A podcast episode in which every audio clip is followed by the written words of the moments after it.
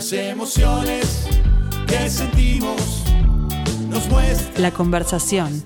Hoy conduce Gabriela Pintos. sentimos. Primero nació la música para crecer y luego fue necesaria la música para aprender. Pero había mucho que aprender, entonces no dio solo con un volumen, necesitamos dos. ¿De qué estamos hablando? De Villa Azul, proyecto de Fabián Marquicio y de Antonio Marquicio, podríamos decir, hijo de Fabián, que fue diagnosticado con el trastorno de espectro autista y además fue la gran motivación para comenzar este proyecto. Gran motivación del músico también a nivel de la vida, ¿no? Con, con sus hermanitos. Hoy tenemos aquí a Fabián para charlar de este segundo volumen de Villa Azul que se lanzó recientemente y que además me viene bárbaro para repasar las tablas del 6 al 10. Bienvenido, Fabián. Pero un ¿cómo verdadero estás? gusto, muchas gracias. Un placer estar acá personalmente ahora. Y es verdad, estábamos charlando que siempre es por Zoom, por teléfono, Es pero es la primera vez así que visitas el, el estudio de Radio Mundo. Au vivo. Vivo. así estamos saliendo. Bueno, Fabián, vos haces el ejercicio de mirar para atrás, pararte y decir, mira todo lo que ha crecido, lo que trascendió y en lo que se convirtió Villa Azul. Sí, totalmente. Lo hago no solo con Villazul, lo hago con todo. ¿Con todo? Creo que es una, una de las esencias de la felicidad. Y, y creo que por lo contrario, la esencia de la infelicidad es no hacer ese ejercicio. Bien. De pararse, parar y decir, mirá en el momento en que estamos, mirá lo que se logró. Viste que el ser humano siempre está como pensando en el pasado, en lo que podría haber sido, o en el futuro, en lo que va a ser. Claro. Y a veces agarrar y decir, qué divino todo esto que se logró, ¿no? Qué lindo estar en este momento, haber llegado hasta acá, haber vencido una cantidad de barreras y haber llegado hasta acá. Sobre todo en el caso de Villazul, que fue un proyecto que nació, se desarrolló y creció de una manera muy casual, muy Claro. como fue dándose. No, no fue una cosa pensada, de decir, bueno, voy a hacer esto para hacer un disco, para lograr esto, para... No, no, no, no. Fue absolutamente todo casual. Entonces a veces miro lo que pasó y la cantidad de cosas que pasaron, sobre todo a nivel eh, espiritual y personal, ¿no? De, de- no solo personal mío, sino de las personas, Claro. de lo que pasó a nivel per- de personas. Y la verdad que me impresiona tremendamente. Hace poco, mira, te cuento una anécdota, estuvimos en un- una charla, una conferencia que para, para presentarme a mí pusieron una entrevista que me hicieron antes de que saliera el primer Villa Azul, allá por el año 2014. Y entonces era una entrevista muy vieja. Y claro, y en la entrevista yo decía, tengo este plan de hacer esto, hacer esto, hacer esto, hacer esto. Y yo, a medida que iba viendo esa entrevista, digo, todo eso se hizo.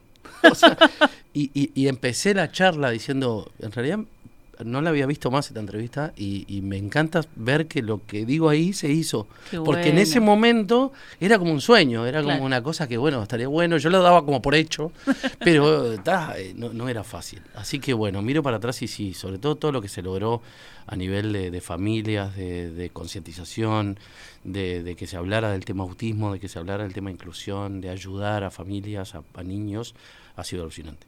Eh, bueno, hablabas recién de, de- de una fecha, ¿no? El 2014, por ahí es que es que nace este Villa Azul, pero eso, eso de- del crecimiento, no solamente por, por los discos y por este, la música, sino lo que se ha dado con la gente.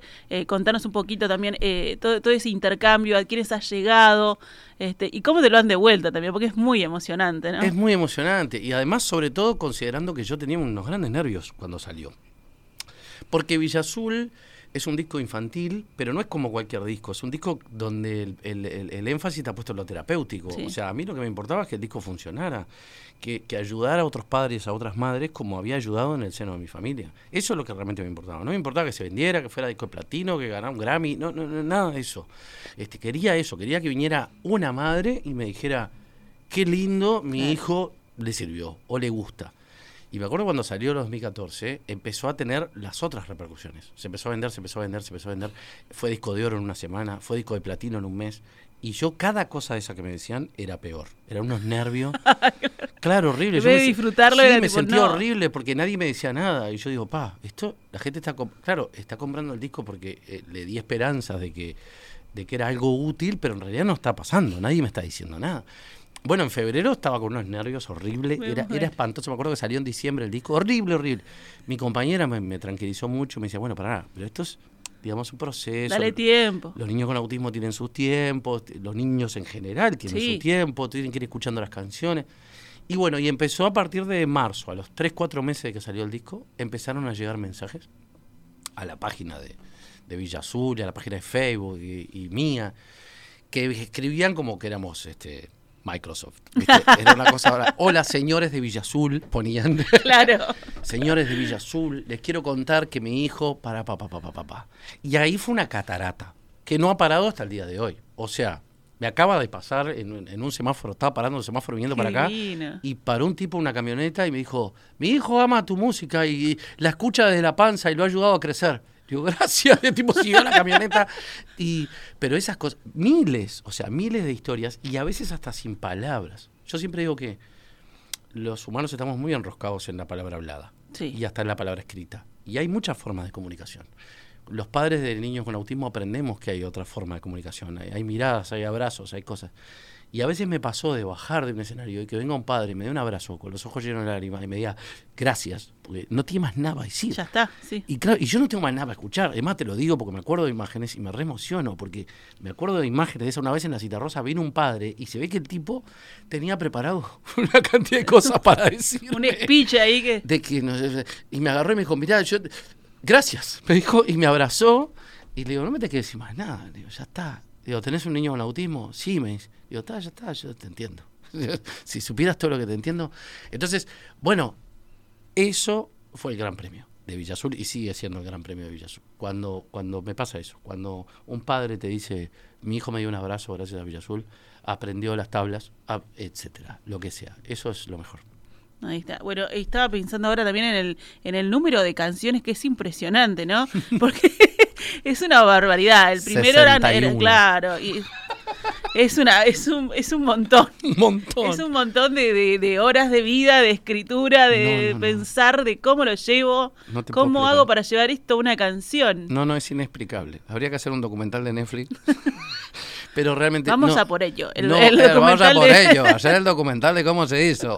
No, no, es increíble, porque además, por ejemplo, sobre todo el primer disco de Villa Azul, que son 26, 26, canciones, se hizo cuatro veces, el disco entero. O sea, se grabó en forma de maqueta, tocado con una guitarrita así nomás, para presentárselo a niños, instituciones, etcétera. Volvieron, no, mirá, esta canción es muy larga, tiene mucha letra, esta es muy rápida, no se entiende la letra. Lo cambiamos, lo modificamos, lo grabamos ya con instrumentaciones, con baterías, cosas, ta, fue de vuelta a ser probado, volvió para atrás, no, esto eh, quedaba mejor Acá con la guitarrita sola, acá queda como demasiado rítmico, los platos molestan, volvió para atrás, se grabó definitivamente el tema con mi voz o con la voz de Estela Mañone y, y después lo presentamos, a todo el mundo le gustó y ahí empezó el proceso de los invitados. Entonces se grabó, lo mostramos de vuelta y ahí nos decían, no, no, sí, no le gustaba antes cuando lo cantabas vos. ¡Oh! y, y entonces, bueno, cambiábamos. Este, hubo casos de, claro, yo sé, por ejemplo, Dame un abrazo lo cantaba originalmente Malena Muyala y no funcionó. Y le tuve que decir a Male, mirá, Male, no, no, eh, ta, no hay problema, vamos a cantar esta otra, tranquilo. Y Dame un abrazo la cantó Rada. Y este, y bueno, y ese disco fue una locura, llevó cuatro años de trabajo, 26 canciones. Y después cuando vino el segundo disco, Mamita, vos también te digo. no, no, no, porque además, cuando sale el primer disco que tuvo un éxito muy grande, claro, obviamente era bueno y otro y otro y la segunda parte, y sí, no hay una segunda parte. No, ya, O sea, es un eh, arranca con la levantarse y termina con la dormirse. Ya, ya está. ya terminó el día. Y terminó el día y son todas las actividades. ta, ta, ta. Y bueno, y viene una señora, me acuerdo, en la sala Cita Rosa y me dice, mi hijo creció, está en la escuela y como que está precisando más. No se te ocurrió Villa Azul para la escuela. Bueno, le digo, mirá, Antonio estaba en el jardín en ese momento. y Digo, la verdad que no tengo idea de... Pero bueno, veremos. Obviamente Antonio entró a la escuela y empezó a precisar cosas que tenían más que ver con lo curricular, con cosas más grandes.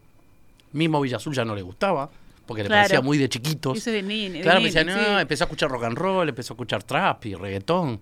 Y, y bueno, y empezó la idea de, de hacer otro. Entonces, bueno, empecé a usar canciones para enseñarle los dedos, para lavarse las manos, un poco más la salida fuera de casa, Bien, claro. formar en fila, la escuela, eh, etcétera. Y se fueron sumando canciones hasta el momento que dije, bueno, ahora hay material para hacer un, un tercer disco. Pero claro, ahí Antonio entendió que yo estaba haciendo un segundo disco, ya a diferencia del primero que no hablaba, en este ya teníamos mucha comunicación. Entonces venía y me decía, papá, las tablas. Claro, empezó a exigir. dijo. Claro, me decía, una canción para la tabla del 3. Uy, las tablas. ¿Cómo hago las tablas? Mi papá, una canción. Y bueno, y así no paró. La última fue la fotosíntesis, que me dijo, papá, estoy estudiando la fotosíntesis. La fotosíntesis, mijo. Le digo, ay, te botija, no para más. Y, y bueno, Y, y fuimos haciendo el disco, que claro, eh, cuando llegamos a la friolera de treinta y pico de canciones, no- dijimos, no, no entra más. ¿qué- no qué? entra más. Entonces dijimos, bueno, vamos a hacer un disco doble. Este, incluso sumamos que hicimos como una encuesta y le preguntamos a la gente si Eso está buenísimo. faltaba claro. algún tópico. Entonces se sumaron más canciones también, completando lo que para mí es una trilogía.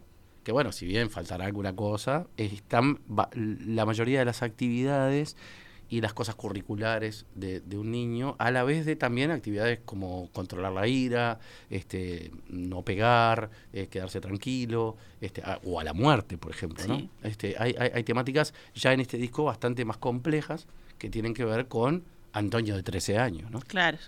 Eh, estaba pensando en eso que decías, nos escribían como si fuéramos Microsoft. Eh, Antonio sería el CEO de Villa Azul. Exactamente. tipo, no, esto no está aprobado, sigo Esto trabajando. no está, esto no está. Sí, me pasó, pero con una cantidad, te puedo contar mil anécdotas que incluso a la vez yo tenía que interpretar su manera de expresarse.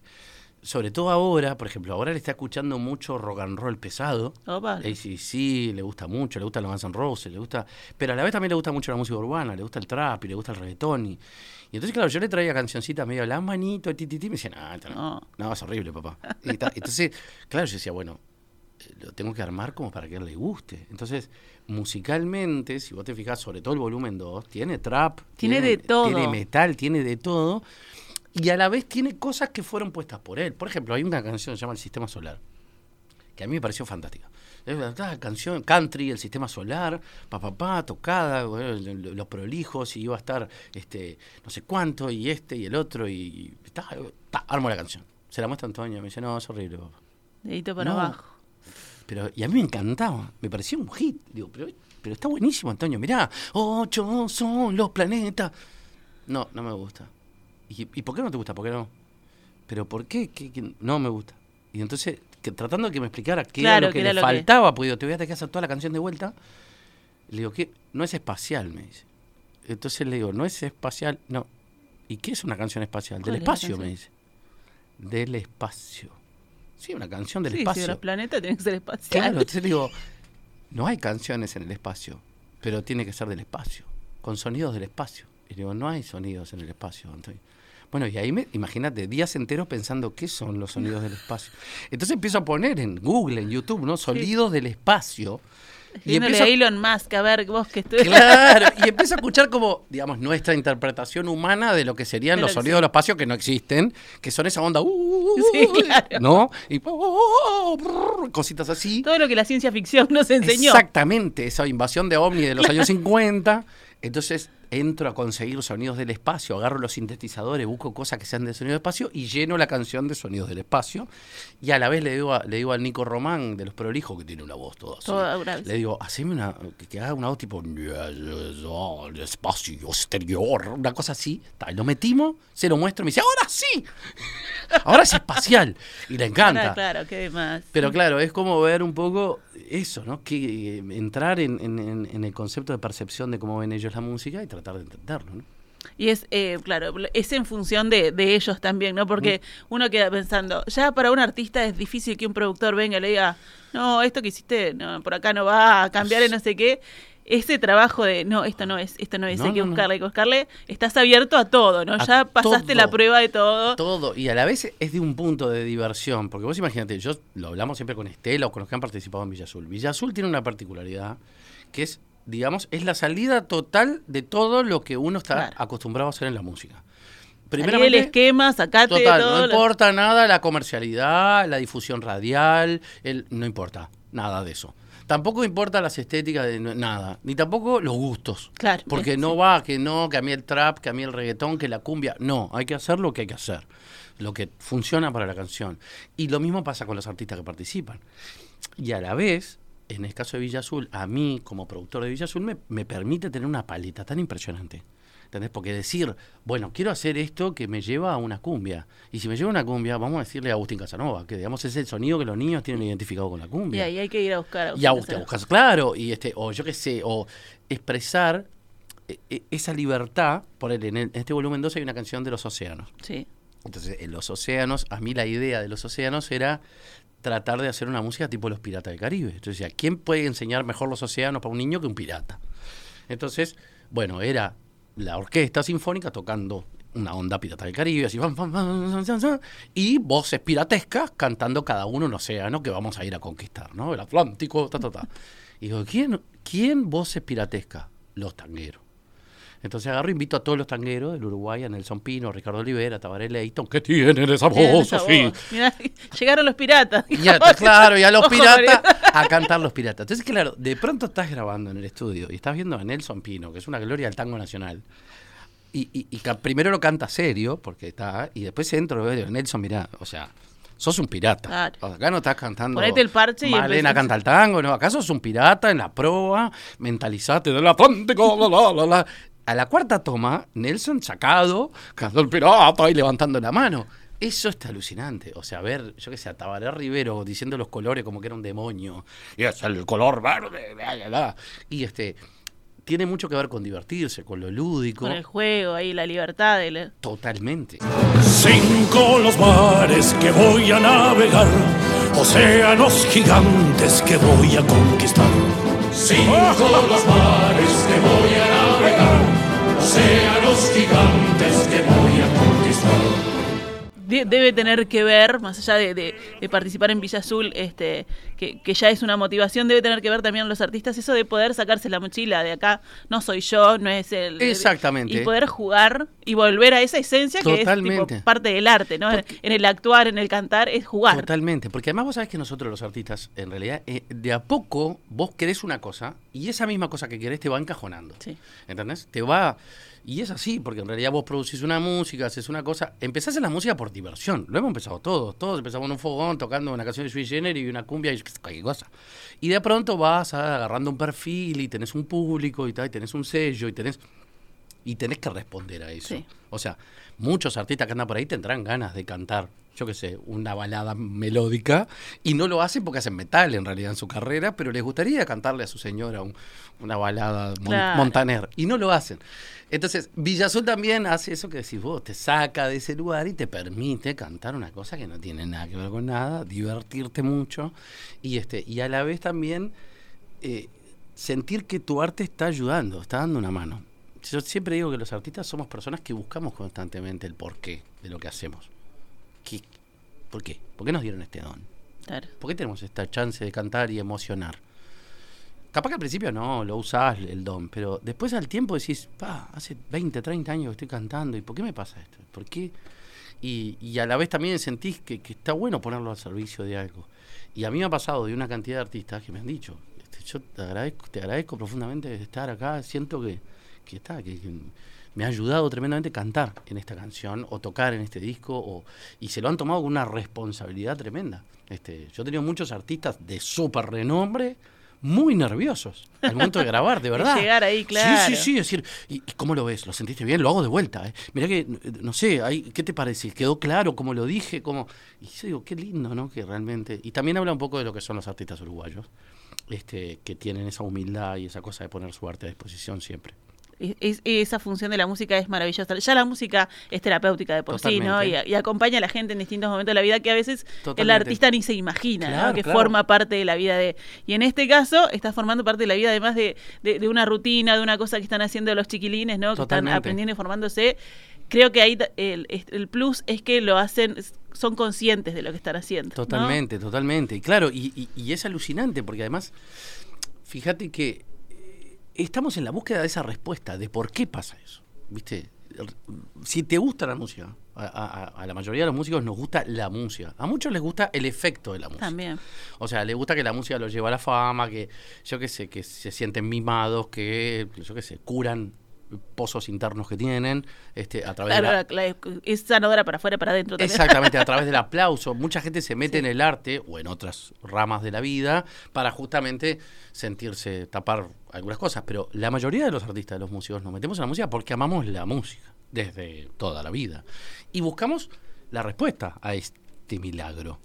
Es un milagro la música, realmente. Es un ¿por qué pasa eso? ¿Por qué el ser humano, que es el único ser vivo en este planeta que hace música, porque nosotros podemos decir los pájaros cantan o las ballenas cantan, pero no cantan, o sea, en realidad Claro, hacen sonidos que a nosotros nos parecen musicales, pero no son música. La música es la repetición de un patrón. Y dentro de ese patrón, que nosotros lo llamamos compás, la utilización de sonidos que entran dentro de ese patrón. O sea, yo hago esto,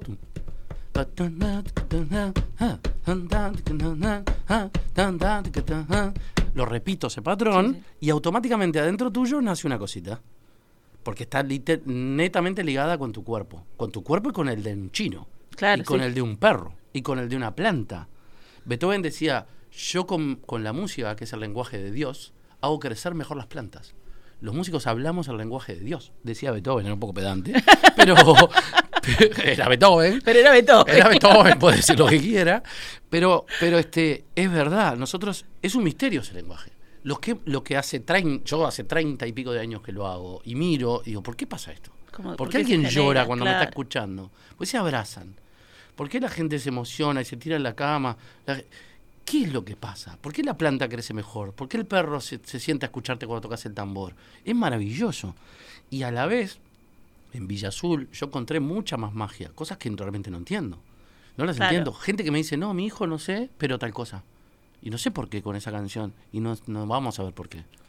Pero está, pero se da. Pero está, y a la vez yo creo que hay una cantidad de cosas que no explica la ciencia y no explica la, la- la teoría musical dentro de la música, que van cargadas cuando un artista lo canta de la forma que se cantó Villazón, que lo canta como preocupado y transmite esa emoción y se emociona y ta, ta, ta. Por eso, claro, eso pasa, pasa la música. se- por eso un disco en vivo no es lo mismo que un disco de estudio.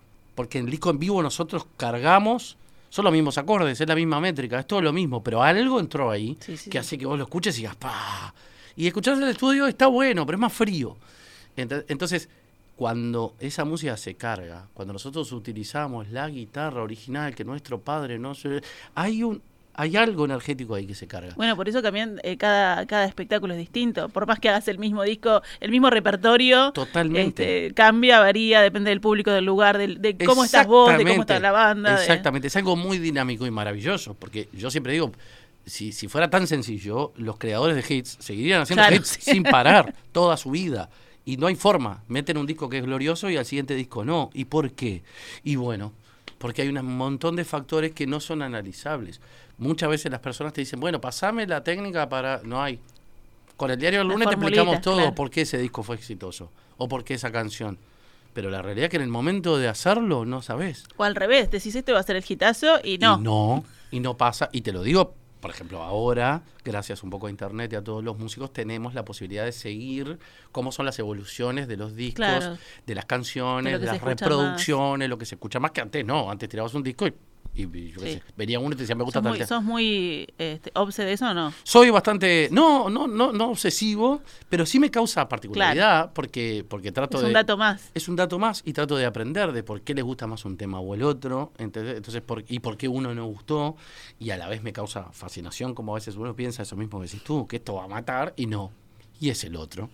Y este y a la vez después lo llevas al vivo y en vivo es así, la gente le gusta este y no el otro que vos pensaste que estaba buenísimo y este, pero bueno, claro, obviamente somos miles y millones de almas sintiendo distinto y a la vez un sentir encaja o no encaja y no tiene solo que ver con las personas, tiene que ver con el mundial, tiene Claro. que ver con el clima, tiene que ver hay miles de factores que hacen que esto pegó porque no sé, tal salió campeón del mundial. Entonces, esos factores alteran mucho la música porque somos una sociedad, somos un gran organismo. Entonces, a mí me causa fascinación eso. Digo, mirá, ¿cómo están escuchando esto? O cómo esto le gustó. Qué raro que esto no gustó. Este, no solo de mí, sino también de otros artistas. Bueno, eh, Fabián, vamos a hablar de este volumen 2. Ya adelantaste algo, ¿no? Tenemos océanos, este, tenemos fotosíntesis, tenemos de todo, tenemos a Agustín Casanova, pero también hay otros artistas. ¿Qué podemos esperar de este segundo volumen? Bueno, es como un, para mí es como un broche de oro, es como un cierre a un, a un, a un tríptico.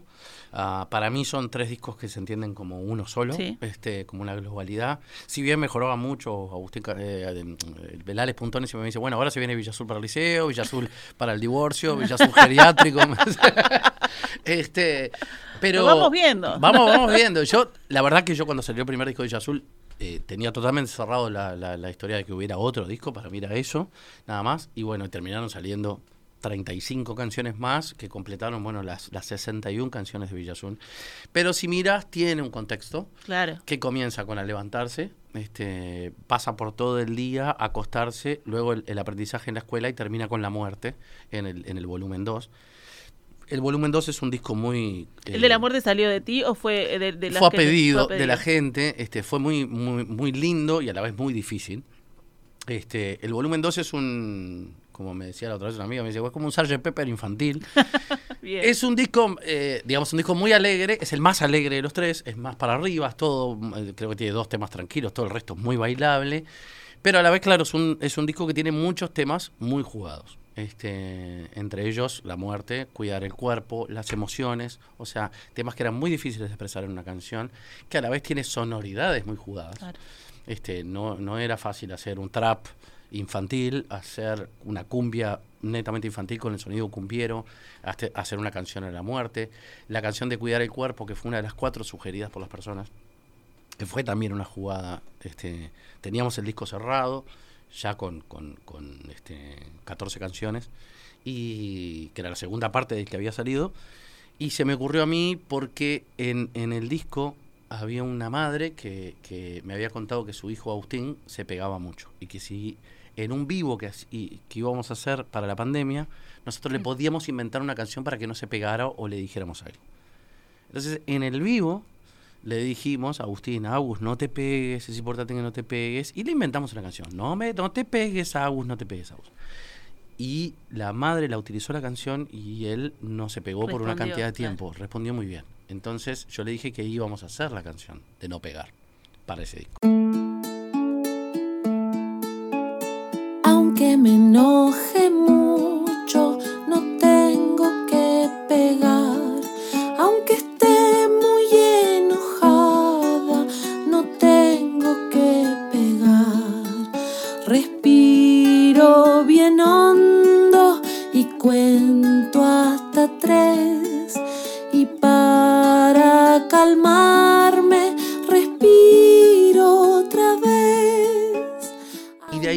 de decir, bueno, debe haber algunas otras madres o padres que requieran algo que yo no me doy cuenta, distinto a lo que requiere Antonio. Entonces lo pregunté, digo, bueno, tenemos esto, tenemos todos estos tópicos en el primer, segundo y tercer disco, y bueno, ¿alguno falta? Sugiérannos. Pensando que iban a sugerir dos, tres, sugirieron 140 mil, algunos medios delirantes. Pero bueno, estuvieron buenísimos. De ellos sacamos unos 10 que estaban buenísimos, de los cuales no podíamos poner los 10. claro. Pero algunos de esos 10 dijimos, no, esto es más o menos. Uno era esperar turnos, por ejemplo, que era lo mismo que esperar, que ya estaba. Algunos eran medios parecidos a otros tópicos. Y terminamos seleccionando cuatro, que es aprender a andar en bici. Y pedaleo, y pedaleo, y pedaleo sin parar. Y pedaleo. que pedaleo, pedaleando, pedaleo, que es una, es una canción para enseñar a andar en bicicleta. Y las otras tres que son las más difíciles, que fueron las emociones, que tuve que hacer un curso sobre las emociones y cuáles son las emociones, las emociones primarias y secundarias y cómo expresarlas y qué es lo que caracteriza cada emoción. Y a la vez hacer una canción que son seis canciones, Claro. porque es una canción donde cada emoción tiene su Tiene su- ¿eh? Entonces el miedo es una música de miedo, eh, la alegría es una música de alegría, el asco es una música de asco, No. y cantada por alguien que expresara asco y que expresara miedo y que expresara este, tristeza. Entonces fue un- un- un- muy difícil esa canción. Luego Cuido mi cuerpo, que lo canta Valeria Lynch que también fue muy complicado, fue una sugerencia de, de- de varias madres, entre ellas una madre que me dijo que a su hija le habían tocado, que tenía una discapacidad, y que le habían tocado mucho en la escuela y que tuvo mucho tiempo para contarle, y bueno, fue una historia bastante dura. Sí. Y era una canción de decir, si me tocan, le digo a mamá, si, etcétera, un, un poco contra el abuso infantil. Difícil. Y, este, y bueno, se nos ocurrió hacer como un We Will Rock You con el cuerpo, haciendo tum, tu, tu, pa, para que cante Cuido mi cuerpo, si alguien lo toca. ta, ta. Fue bastante complicada y fue una canción divina. puede dañar, siempre lo voy a cuidar. Y la más difícil de todas que fue la muerte. La muerte. La muerte fue una sugerencia de varios. Que, bueno, mi hijo perdió a su padre o perdió a su abuelo. En mi caso yo había perdido a mi padre hace poco tiempo. Abuelo, Antonio había perdido a su abuelo. Fue también una experiencia y fue difícil porque, bueno, hacer una canción en un disco infantil sobre la muerte, primero. Segundo, quién la cantaba. Tercero, eh, es, una es un disco principalmente para niños con autismo y para personas con autismo que todos lo viven con una literalidad tremenda. Claro. Entonces no había lugar a se fue al cielo, vive entre nosotros, eh, está en tu corazón, nada de eso. O sea, había que decir sencillamente lo que pasa. que los seres vivos nos morimos y no estamos más. Fue muy difícil, porque además no era solamente hablar de un ser querido, sino también de una mascota, que para ellos a veces son muy importantes, una planta incluso. Antonio, por ejemplo, ama las plantas. Y, y bueno, lo primero fue elegir a quién lo iba a cantar, que en mi caso fue Adrián Berra, que es un cantautor argentino que me encanta mucho, porque además es un tipo que en sus canciones dice cosas muy duras de una manera muy dulce. Muy lindo. Entonces, este, la idea era esa. Lo llamé y le dije, Adrián, vos haces esto y me encanta para que cantes una canción infantil sobre la muerte, preparado para que me dijera botas de mente. No, Claro. Y me dijo que sí, que le encantaba. Y me dice, mándamela la canción. Le digo, no, no, no está la canción. Le digo, está la idea, quería saber si estabas vos, y ahora si estás vos, la armamos. Y la armamos medio como juntos. Yo le mandaba la idea, me decía, ¿qué te parece esto? En los principios yo la canción decía, este, este, decía como vamos a llorar, vamos a estar triste. Y él me corrigió, me dijo, no está bueno que digamos vamos a llorar. Porque es como la obligatoriedad de que el niño tiene que llorar. Capaz que no. Podemos Porque, llorar. claro. Y él me corrigió esa palabra, me dijo, podemos llorar, podemos estar tristes. Como permi- a la respuesta de cada uno, permitirnos, claro. claro, permitirnos estar tristes, permitirnos llorar, ¿no? Este, y, y- y realmente es, hay- hay pequeños cambios de palabras que son muy complicados, que vos decís, bueno, digo esto, no. Este, y, a la vez, sabiendo que mucha gente que te está escuchando tiene una respuesta religiosa a eso. Y que otra gente no cree en esa respuesta religiosa. Y que otra gente, y que cada uno tiene su sistema y tratar de tratarlo con el respeto, el mayor respeto posible. la recordamos con amor. Recuérdame con. Bueno, eh, ya está Villa Azul volumen 2. Siempre es un placer charlar con. Fabián, nos quedaríamos horas, así que vas a tener que volver. ¿Se va a estar moviendo Villa Azul? Sí, mirá, lo más importante que tenemos es que ahora el 27 de diciembre Bien. cerramos la gira nacional que nos llevó casi por 30 Qué ciudades en el Sodre, en, el, en la sala Fabini, la sala mayor del Sodre, en el auditorio del Sodre, junto al coro juvenil del Sodre. Un espectáculo único que nunca habíamos hecho. Este, propuesta también del Sodre de cerrar sus actividades del año con un espectáculo inclusivo, con traducción a lengua de señas, con, con subtítulos, con luces cuidadas, sonido cuidado. Todo.